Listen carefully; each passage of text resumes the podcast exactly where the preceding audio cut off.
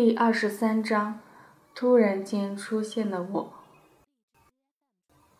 小时候，我家在城里开了一个小商店，生意并不是很好。那时的县城没有多少人口，街道安安静静，空空荡荡。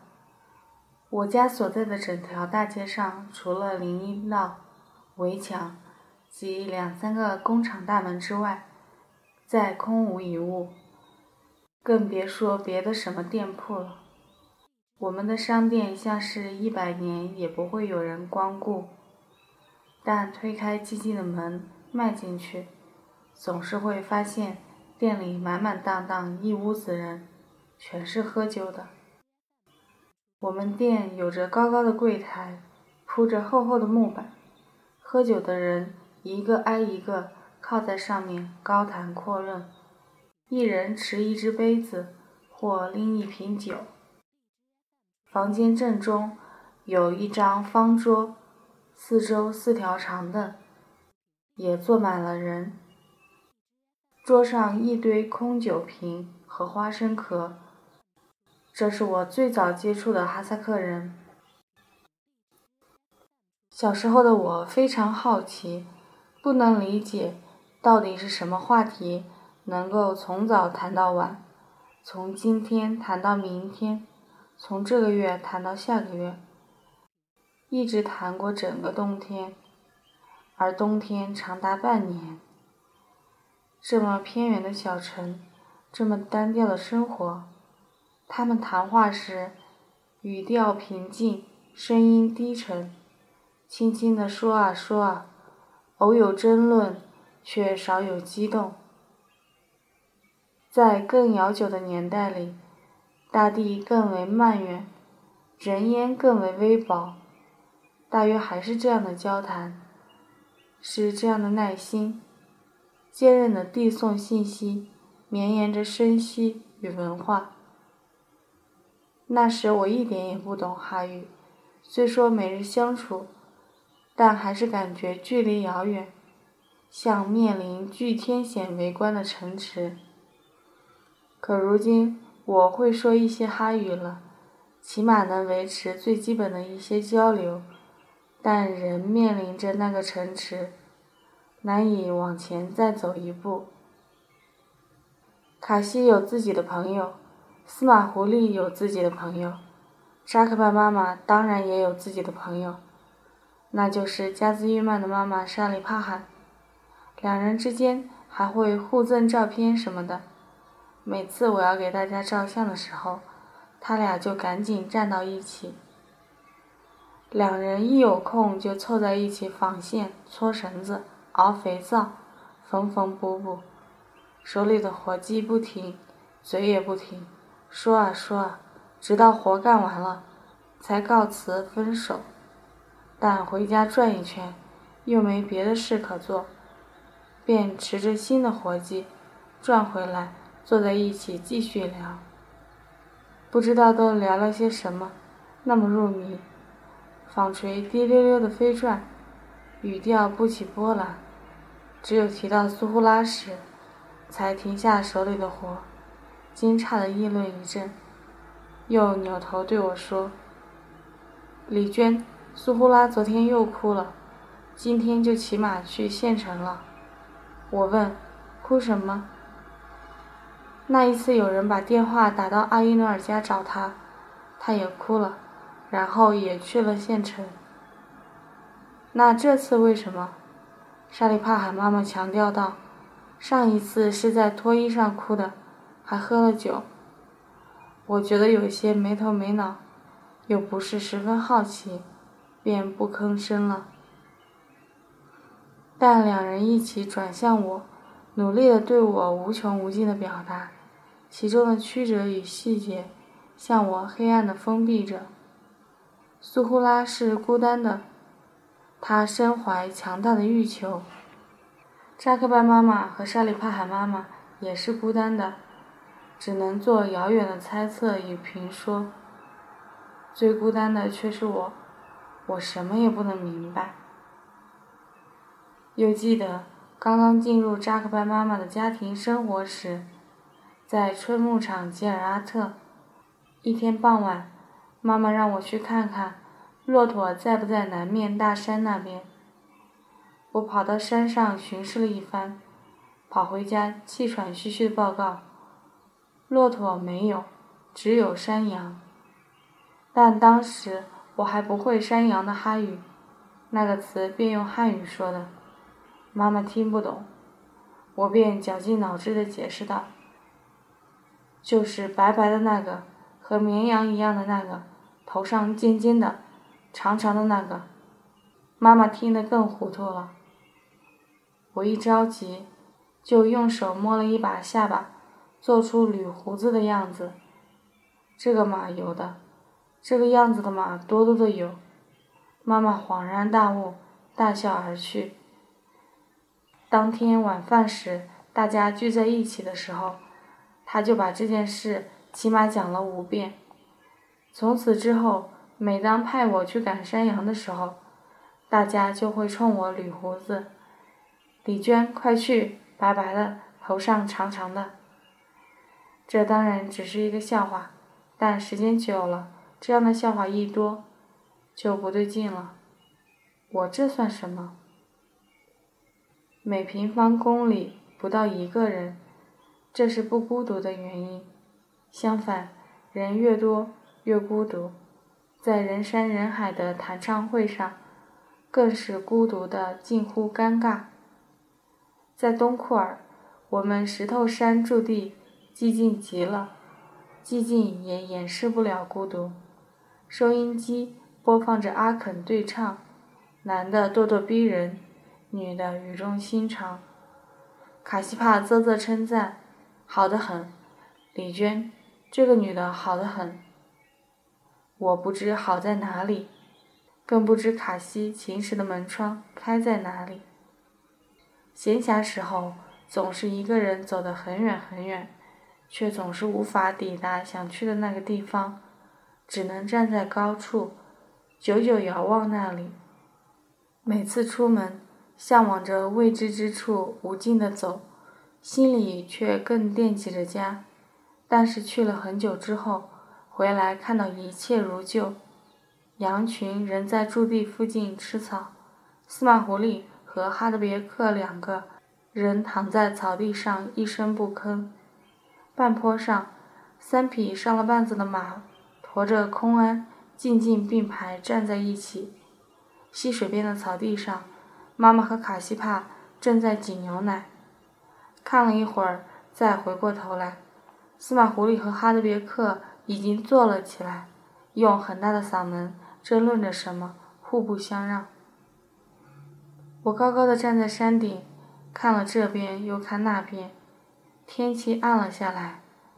那时最孤独，所有的黄昏，所有月落山的夕阳，所有堆满东面天空的粉红色明亮云霞，森林的呼啸。牛奶喷射空桶的滋滋声，山谷上游沙里帕罕妈妈家传来的敲钉子的声音，南边山头出现的蓝衣骑马人，都在向我隐瞒着什么。我去赶牛，那牛也隐约知道什么。我往东赶，它非要往西去。妈妈在高处的岩石上咕噜咕噜的晃摇，用尽了温柔。毡房里，卡西冲着炉膛吹气。炉火吹燃的一瞬间，他被突然照亮的神情也最温柔。山坡下，溪水边，蒲公英在白天浓烈的绽放，晚上则仔细地收拢花瓣，像入睡前把唯一的新衣服叠得整整齐齐放在枕边。洁白轻盈的月亮。浮在湛蓝明亮的天空中，若有所知。月亮圆的时候，全世界再也没有什么比月亮更圆；月亮弯的时候，全世界又再没有什么比月亮更弯。有时候想，也许我并不孤独，只是太寂静。还是黄昏，大风经过森林，如大海经过森林。而我呢，却怎么也无法经过。千重万重的树枝挡住了我，连道路也挡住了我，令我迷路，把我领往一个又一个出口，让我远离森林的核心。苔藓路上深一脚浅一脚的走，脚印坑里立刻涌出水来。走着走着，一不留神，就出现在了群山最高处。云在侧面飞快经过，心中豁然洞开。啪啪爆裂作响，像成熟的荚果爆裂出种子。也许我并不孤独，只是太热情。无论如何，我点点滴滴地体会着这孤独，又深深地享受着它，并暗地里保护它。每日茶饭劳作，任它如影相随。这孤独懦弱而微渺，却又永不消逝。我借由着这孤独而把持自己，不悲伤，不烦躁，不怨恨，平静清明的一天天生活。记住看到的，藏好得到的。我记录着云。有一天，天上的云如同被一根大棒子狠狠乱搅一通似的，眩晕的胡乱分布。另外一天，云层则像一大幅薄纱巾，轻轻抖动在天空。还有一天，天上分布着两种云，一种虚无缥缈，在极高的高处弥漫荡漾；另一种则结结实实的浮游在低处，银子一样锃亮。我记录着路，那些古墓道，那些从遥远的年代里。就已经缠绕在悬崖峭壁间的深重痕迹。我想象过去的生活，暗暗地行进在最高最险之处，一丝一缕，重重叠叠地深入森林。那时的身体更鲜活，意识更敏锐。那时食物和泥土难分彼此，肉身与大地万般牵连。那时。人们几乎一无所有，荒蛮、艰辛、至纯、至真。但是，无论他们还是我们，都渴望着更幸福、更舒适的生活，这一点永远没有改变。我记下了最平凡的一个清晨，半个月亮静止在移动的云海中，我站在山顶，站在朝阳对面。看到妈妈正定定地站在南面草坡上，更远的地方，司马狐狸牵着马从西边走来。更更远的地方，稀疏的松林里，卡西帕穿着红色的外套，慢慢往山顶爬去。这样的情景，之前无论已经看过多少次，每一次还是会被突然打动。我收藏了一根羽毛。一个阴沉的下午，天上的太阳只是一个发光的圆洞，大约快下雨了，大家都默默无语。赶牛的卡西回到家后显得非常疲惫，头发上就插着这根羽毛。我开始还以为是他穿过丛林时不小心挂上的，谁知他一到家就小心取下来，递给了妈妈。原来是捡到后没处放，怕这轻盈的东西在口袋里压坏了，特地插在头上的。我突然想到，这大约就是猫头鹰毛吧？据说哈族将猫头鹰羽毛和天鹅羽毛视为吉祥的事物，常把它们缝在新娘、婴儿或歌里的孩子身上。司机们也会把它们挂在后视镜上，保佑一路平安。我想问卡西是不是，却不知“猫头鹰”这个词怎么说，就冲他睁只眼闭只眼的模仿了一下，他一下子明白了，却说不是，但扎克拜妈妈却说是。妈妈仔细地抚摸它，把弄弯的毛捋顺了，然后送给我，让我加进自己的本子里。我不禁欢喜起来，真心的相信着这片羽毛的吉祥。那是第一次感觉自己不那么孤独。有一次我出远门，因为没电话，大家不知道我回家的确切日期，司马狐狸就每天骑马去汽车走的石头路边看一看，后来还真让他给碰到了。可是马只有一匹，还要驮我的大包小包，于是他让我骑马，自己步行。我们穿过一大片森林，一条白桦林密布的河谷，还有一大片开阔的坡顶灌木丛。走了两个多小时，才回到东库尔的家中。虽然骑着马，却怎么也赶不上走路的司马狐狸。每到上坡路，它很快就消失进高高的白花丛，不见了。不知为何，任我怎么抽打，马儿也不理我，慢吞吞边走边在路边啃草。丛林无边无际，前面的弯道似乎永远也拐不过去。似乎已经和司马狐狸走散了。后来我一个人来到坡顶的花丛中，小路仍在延伸，司马狐狸红色外套的背影在小路尽头闪耀了一秒钟，立刻消失。一路上不停的追逐，若隐若现的小路越走越清晰，以为他即将明确的抵达某处时，转过一道弯，往下却越走越模糊。并渐渐消失。我和我的马儿出现在一片石头滩上，眼下流水淙淙，前方不远处跑过一只黑背的索勒，跑着跑着回过头看我，渐渐又进入一条没有阳光的山谷，越往前越狭窄。这时，司马狐狸突然从旁边的大石头后跳出来，冲我明亮的笑着。我连忙勒停马儿。问他这是哪里？他笑道：“前面有好水。”我不明白何为好水，便跟着去了。但这时马儿突然死活也不听话了，折腾半天也不肯离开原来的道路。我只好下了马，牵着马儿远远跟去。脚边有一条细细的水流，前面有哗哗的水声，并且声音越来越大。转过一块大石头。